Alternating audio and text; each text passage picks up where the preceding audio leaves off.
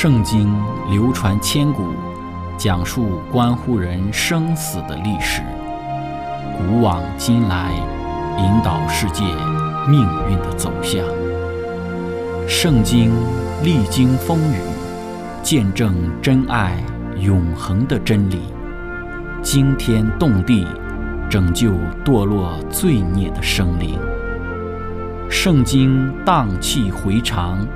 感动铁石心肠的生命，坚往之来，翘首以待基督的复临。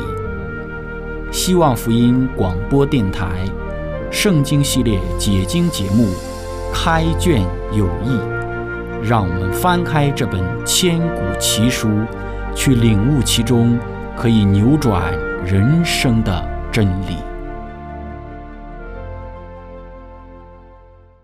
亲爱的听众朋友，平安！欢迎您收听《圣经解经》节目《开卷有益》，我是您的朋友志成。今天我们学习《圣经·创世纪》十二章四到第九节。经上记着说，亚伯兰就照着耶和华的吩咐去了，罗德也和他同去。亚伯兰出哈兰的时候年七十五岁。亚伯兰将他的妻子撒莱和侄儿罗德。连他们在哈兰所积蓄的财物、所得的人口，都带往迦南地去。他们就到了迦南地。亚伯兰经过那地，到了事件的地方摩利橡树那里。那时迦南人住在那地。耶和华向亚伯兰显现，说：“我要把这地赐给你的后裔。”亚伯兰就在那里为向他显现的耶和华筑了一座坛。从那里他又迁到伯特利东边的山。支搭帐篷，西边是伯特利，东边是埃。他在那里又为耶和华筑了一座坛，求告耶和华的名。后来亚伯兰又渐渐地迁往南地去。亲爱的朋友，今天我们要学习的主题是为耶和华筑坛。开始学习之前，我们一起聆听一首诗歌，赐福于你。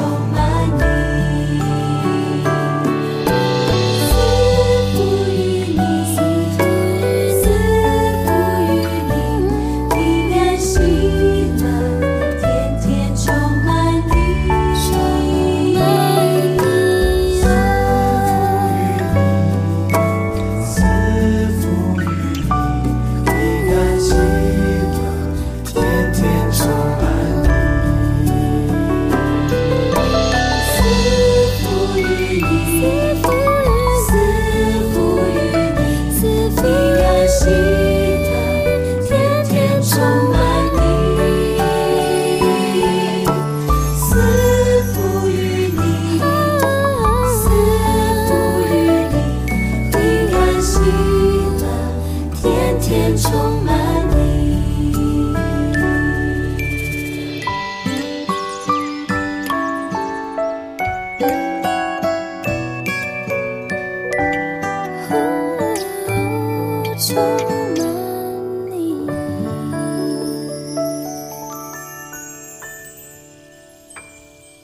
亲爱的朋友，前几次的分享，我们讲到上帝第二次对于亚伯兰的护照。呼召他离开自己的本地本族富家，继续完成他没有完成的旅程，就是前往迦南地。在这一次的呼召之中，《创世纪十二章一到第三节的经文中，给我们看到的是上帝的一个命令、一项应许与五个祝福。今天我们要看的是。面对上帝第二次的呼召，上帝的应许与祝福，亚伯兰是如何回应的？其实之前我们的分享也已经讲到，我们说亚伯兰是表现出顺服的，他起身离开自己的故乡，辞别自己的家族亲友，带上自己的妻子和侄儿罗德，以及他所有的仆人随从、财产牛羊，就往迦南地去了。圣经说，亚伯兰就照着耶和华的吩咐去了。罗德也和他同去。亚伯兰出哈兰的时候年七十五岁，亚伯兰欣然地听从了耶和华的呼召，没有任何的辩论，也没有提及任何其他的顺从的条件。圣经讲到，就是他就去了，罗德也和他同去。在亚伯兰所有的亲人当中，只有罗德和他的家人愿意继续和亚伯兰一起前往应许之地。那后来在新约圣经当中，使徒彼得称罗德为异人罗德，或者称他为是一个异人。他想要像他叔叔那样的顺从上帝，至少在一段的时间内，罗德他是甘心情愿的顺从上帝，然后分享旅行的艰难和不安全的未来所带来的无常的多变。我们看到圣经记载了亚伯兰起身往迦南地去的时候，年龄是七十五岁。对亚伯兰年龄的记载，暗示着他前往迦南的事件，标志着一个新的重要时代的开始。当上帝呼召他去适应一个新国度的生活、气候和外国人奇异的风俗之时，他已经年纪老迈了。这对于亚伯兰而言是非常的不容易。我们知道，说改变一个老人的思想是非常困难的，而不容易做到的。但是亚伯兰却在年届七十五岁的时候，要去往一个新的国度，去过一个新的生活，适应新的气候，面对新的环境，这真的很不容易。但重点是亚伯兰他照着上帝的吩咐行了，虽然很难，但是亚伯兰还是照着上帝的吩咐迈出信心的步伐前进了。在第五节当中说到，亚伯兰将他的妻子撒莱和侄儿罗德。连他们在哈兰所积蓄的财物、所得的人口，都带往迦南地去，他们就到了迦南地。亚伯兰和罗德的财富主要包括大批的牛群和羊群。亚伯兰是一个富有的人，因为在创世纪十三章第二节当中讲到说，亚伯兰的金银牲畜极多，但他的财富绝不是对于其宗教生活的一种阻碍。虽然财富确实会常常使其拥有者难以进入上帝的国度，但是财富绝不是一种致命的障碍。当一个富有的人将自身视为一个上帝的管家，并使用所托付给他的财富来尊荣上帝并推进他的国度之时，财富便是一种赐福，而不是一种的咒诅。那么这里提到了，连他们在哈兰所积蓄的财物所得的人口，人口。在原文被翻译为呢是尼弗斯，在英文 RSV 版本当中把这个词译为是人，因此这一对人当中包含有一些回转真神、相信上帝的人。正如我们之前分享所提到的，这些人口之中有许多并非专为服役或者是得利而来，他们乃是出于更高尚的动机，因为亚伯兰和撒拉。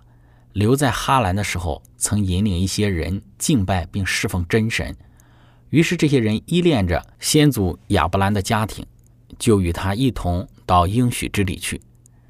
这些皈依者将自身归附在亚伯兰家族的名下，并成为他的门客。圣经中提到亚伯兰和罗德都拥有牧人。亚伯兰后来能够凭借三百一十八名带兵器并且训练有素的门客。而搭救罗德的事实，进一步说明这些人口都是他的家庭成员。亚伯兰前进的方向是往迦南地区。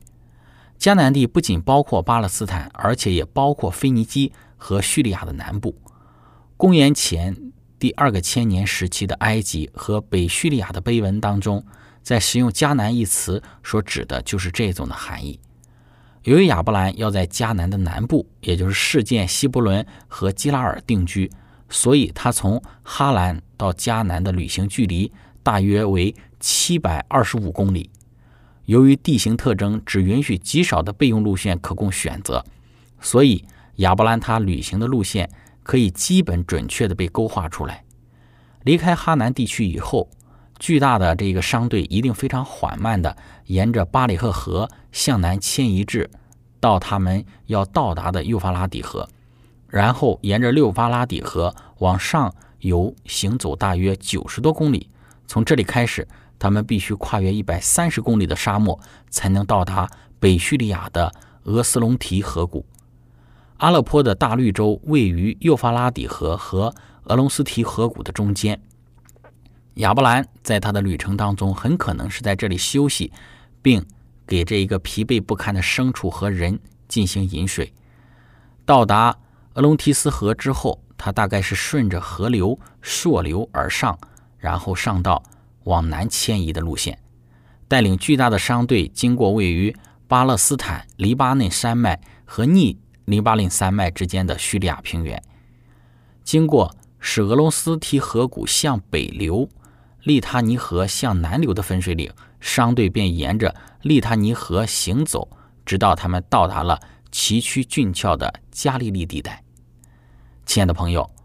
我们说亚伯兰的整个队伍经过这样的一个长途跋涉，圣经说亚伯兰经过了那地，到了事件地方摩利橡树那里，那时迦南人已经住在了那里。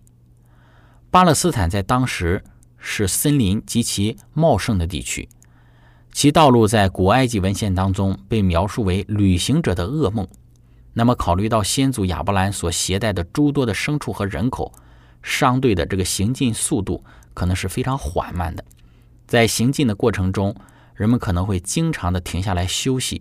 跨越了加利利之后，旅行者们来到了以斯德伦平原，在那里已经有许多强大的迦南的城邑，诸如米基多和他纳。然后他们经过了加密山脉，进入到多山的领域，这里后来成为以法莲支派的领地。他们在这里做了第一次长时间的停顿。这可能是由于耶和华告诉亚伯兰说，他已经到达了他旅行的终点，现在已经到了应许给他的土地。亚伯兰他们到了事件，该城位于一个由以巴路山和基利新山构成的狭长山谷的东部入口处，这是一个具有重要战略意义的地点。现今这里是一个被荒废的遗址，称为巴拉塔，在那不鲁斯城的附近。考古发掘和文献证据证明，事件在公元前第二个千年时期，当亚伯兰在其附近安营扎寨的时候，曾是一个繁荣强盛的城市。有史料记载的埃及在巴勒斯坦最早的一次军事远征，就是针对这一座城市。一位效忠于第十二王朝森乌塞特王朝的埃及的勇士石板，描述了一个反对塞克门人。的一个战役，并提到当地的亚细亚人被打败。塞克门就是埃及人称呼事件的名称。当亚伯兰进入到迦南领地的时候，埃及对迦南邻国施加了极大的影响力。虽然埃及并没有实际使用对迦南在政治上的控制，但后者在经济上却依赖于埃及。埃及在其主要的城市当中都有皇家驻外代表。这些公使守护着埃及的经济利益，并作为本地的迦南统治者的顾问。这就是亚伯兰来到迦南地之时的政治状况。亲爱的朋友，我们可以想象，按照我们以上所分享、所提到的这条亚伯兰的迁徙路线，亚伯兰一行呢所遭遇到的这个坎坷和危险，确实是呢是十分的不容易。要知道，亚伯兰的生活在哈兰也是非常优渥的，他不必如此的大费周章，在自己年届七十五岁之时还做出如此的选择。但是亚伯兰他顺服了，凭着对于上帝的信心，他顺服了。若像刚刚我们所说的，整个行程七百多公里的话，确实的走得非常的艰辛。在古时没有像现今这样便捷的交通之时，这样的迁徙就尤其的显示出亚伯兰的信心了。当他们抵达事件之后，整个当时迦南地的情形是非常依赖埃及的，埃及在影响着迦南地的各个城邦。圣经创世纪十二章第七节说道：“耶和华向亚伯兰显现，说：我要把这地赐给你的后裔。”亚伯兰就在那里。为向他显现的耶和华筑了一座坛。亲爱的朋友，按照前后计算，第七节这里上帝向亚伯兰的显现应该是第三次了。第一次是在加勒底的乌尔，第二次是在哈兰。这两次是由两次的呼召向亚伯兰显现的。第三次的显现，上帝再次的强调之前所论述的应许。就是要将亚伯兰所在的迦南地赐给他的后裔。整个信息在希伯来文当中只有五个字，在英文 KJV 版本的里面呢有八个字。这虽然是上帝最短的启示之一，但对于现在寄居在异国他乡的亚伯兰来说，却具有极其重要的意义。其语言的简洁，并不与其重要性和价值成反比。人需要有极大的信心去相信。迦南人在他们坚固的诚意当中将被撵走，而他的国土将被赐给一个不能生育的老人。这样一种应许的实现是如此的令人难以置信，以至于这也成为对先祖信心的极大考验。在这样的情形之下，亚伯兰在世间筑坛，这块土地因上帝的灵格而成圣。亚伯兰将其献为一个崇拜上帝的地方，所筑的坛和所献的祭。都见证了在天上的上帝，并且默默地向周围的民族对偶像的崇拜发出了抗议。亚伯兰如此公开地表明了他对于真神的忠心。作为一个大家族的主人，他也感到对其仆人的责任，就是要让他们对他所服侍的上帝有一种更完美的认识。亲爱的朋友，分享到这里，我们一起来聆听一首诗歌，倾听我的心。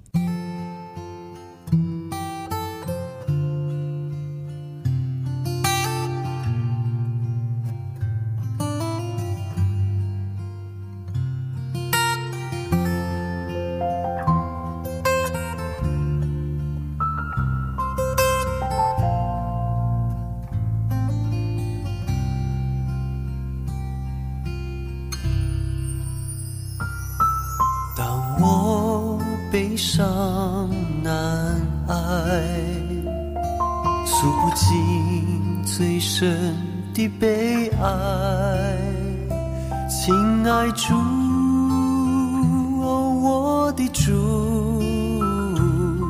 恳求你倾听我的心。当我希望满怀。道不出最美的期待，亲爱主，我的主，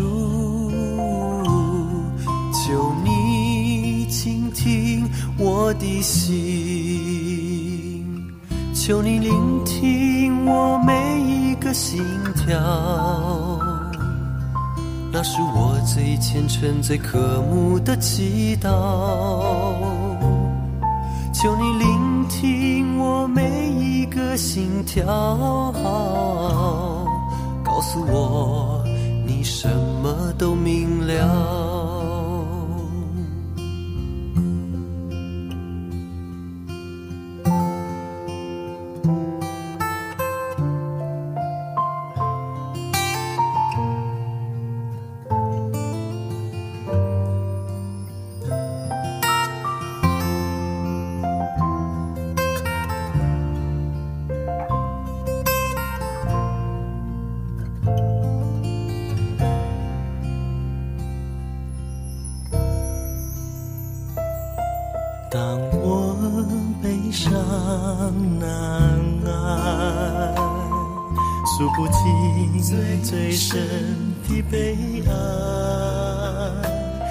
亲爱主，我的主，恳求你倾听我的心。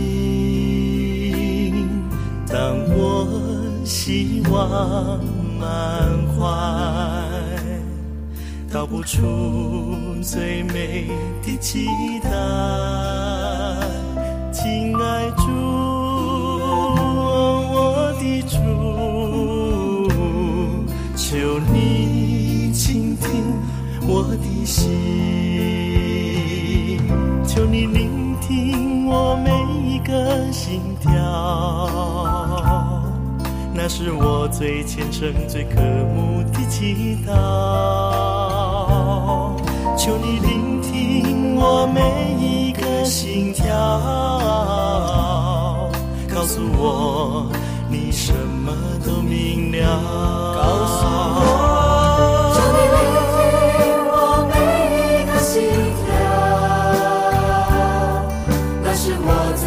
最可、慕的祈祷。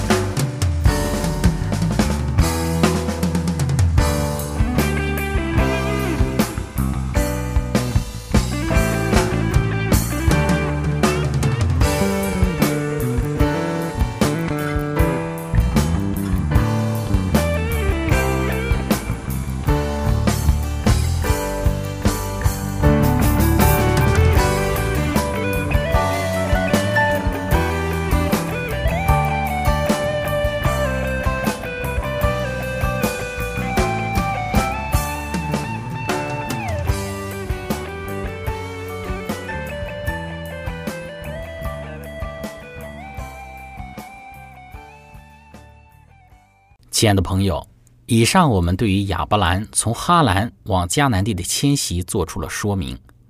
首先，与亚伯兰一起迁徙的人有他的妻子撒莱、侄儿罗德，以及亚伯兰的仆人随从，还有一些人呢是亚伯兰在哈兰的时候所影响的归顺上帝的一些人。